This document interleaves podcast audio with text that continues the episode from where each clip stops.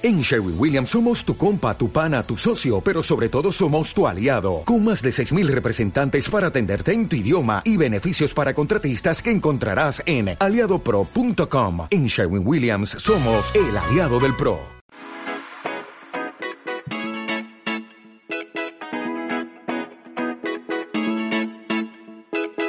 Hola, soy Ana Ibar y te doy la bienvenida a Conecta Marketing Online el podcast donde aprenderás estrategias técnicas y secretos para vender más gracias al poder del marketing digital.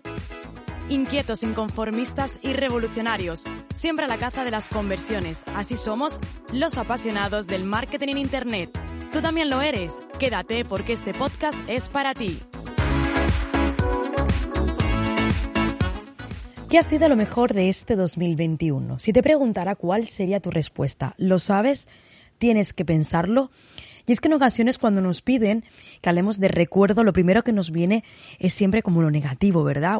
aquello que peor he pasado o cómo ha sido tu 2021 y todos decimos, uff, trágico, difícil, complicado. Y es verdad, la situación y todo lo ocurrido hace que nos lleve a pensar de esa forma. En el episodio anterior, si no lo has ido a ver, te recomiendo que vayas a escuchar ese episodio número 137.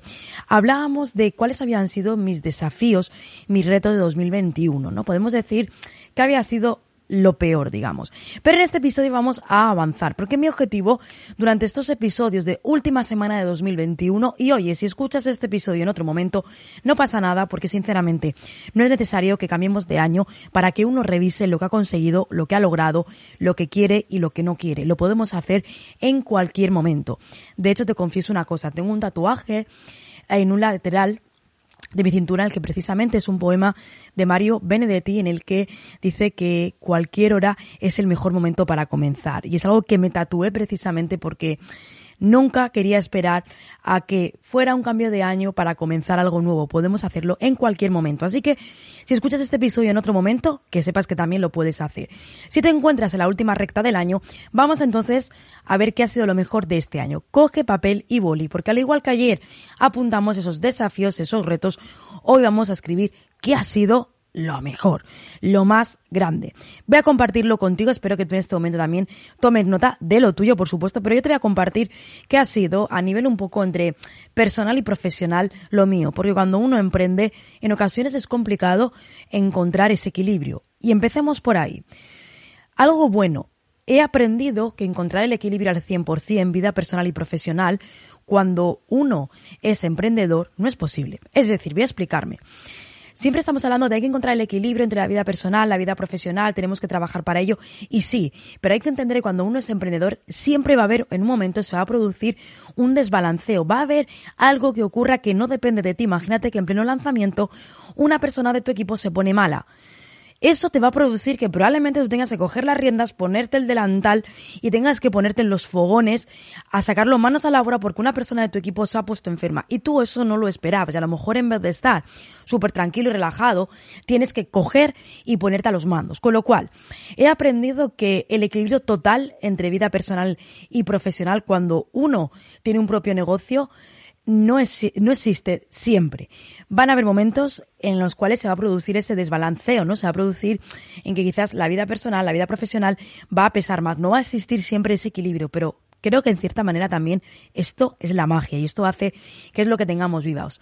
Así que tenía una gran frustración por encontrar siempre, sí, de forma continua la vida personal y profesional y ahora me he dado cuenta de que Está bien que lo encontremos en algunos momentos, pero si en otros meses o en otros momentos no estamos equilibrados, existe ese desequilibrio, oye, que no pasa nada. Luego también, el aprendizaje. He aprendido muchísimas cosas este año y no solamente lo he aprendido, lo he implementado. Esto es clave. Hay algo que yo siempre digo en mis formaciones cuando me preguntan, Ana, ¿tus cursos funcionan?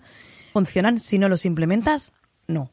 Mi curso porque tú te sientes frente a mi curso, dándole a siguiente no va a funcionar.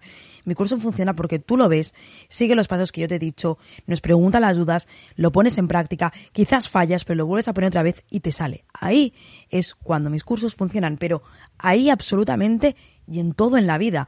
Todo en la vida es así. Oye, ¿tú haces buenos los arroces? Pues mm, depende de los ingredientes. Sí, los ingredientes son importantes, pero si tú luego después no sabes cómo utilizar esos ingredientes de manera adecuada, es sal, pero no pones la cantidad correcta de sal, pues obviamente nunca te va a salir bueno. Pues en los cursos es exactamente lo mismo. Y yo lo que he aprendido, tengo la suerte de que de verdad lo he implementado. Y ese aprendizaje me ha permitido avanzar, me ha permitido quitarme miedos, me ha permitido confiar en mí misma. Más cosas buenas de este año encontrar un buen equilibrio en el equipo. Hemos incorporado nuevas personas, otras personas que no están porque no iban con la filosofía del proyecto y bueno, pues al final también uno tiene que tomar decisiones y eso no es malo, al final también de que de eso se trata, ¿no? Uno no se queda toda la vida o casi nadie se suele quedar toda la vida con la primera pareja que conoce. Oye, a lo mejor estás un tiempo y veis que simplemente la cosa no cuadra. Pues aquí para mí en el mundo laboral es lo mismo. Para mí una relación de trabajo es como las relaciones de pareja. Todos tenemos que dar y tenemos que ir en línea y estar seguros de que queremos lograr lo mismo. Entonces, me siento al final de este, de este año súper contenta por haber, o que ahora ya las personas de mi equipo estén esas personas que van en línea con todos los diferentes proyectos, con todo lo que vamos a lanzar, con todo lo que tenemos por delante.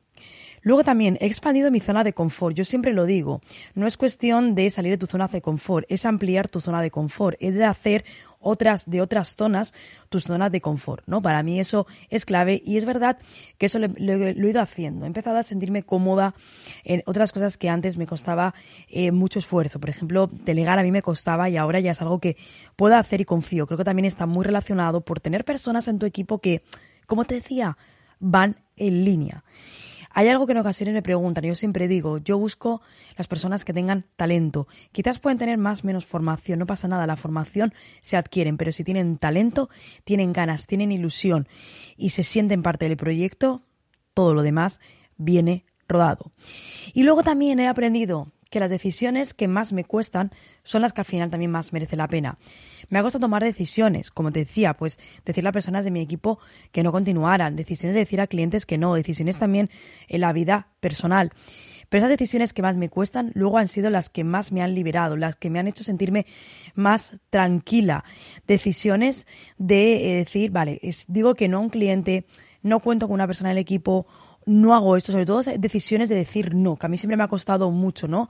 Esa capacidad de decir no siempre mm, como que me ha costado, ¿no? Por el que dirán, por, oye, y es algo que también que esas decisiones que más me han costado son las que luego pues me han dado los mejores, realmente los mejores beneficios y sobre todo la mayor paz. Así que cierro, cierro con esta lista. Oye, es una mini lista la que te he hecho, porque en otro momento te aseguro que podía hacer una lista muchísimo más grande, pero esta ha sido como una mini lista eh, a destacar este, este año a nivel personal, a nivel profesional, de retos. Algunas cosas he fallado, ojo, lo reconozco, pero oye, uno no siempre puede lograr absolutamente todo. Tiene que lograr lo máximo y lo que no ha logrado, pues siempre preguntarse el por qué. Pero aquí estas pequeñas victorias, esto, mm, lo mejor de este año. Y bueno, ¿tú qué tal? ¿Qué tal? ¿Cómo ha ido tu lista de logro? Yo creo que siempre podemos y siempre debemos buscar el lado positivo, entender que la primera persona que debe reconocer su logro somos nosotros mismos, ¿no? En ocasiones vemos como otros nos dicen enhorabuena y, bueno, gracias, bueno, no es para tanto, no, perdona, reconócete y reconoce que tus propios logros y todo lo que has logrado. Nos vemos en el siguiente episodio en el que vamos a hablar de qué nos espera este próximo 2022. Como siempre te digo, nos escuchamos en el siguiente episodio al que no puedes faltar.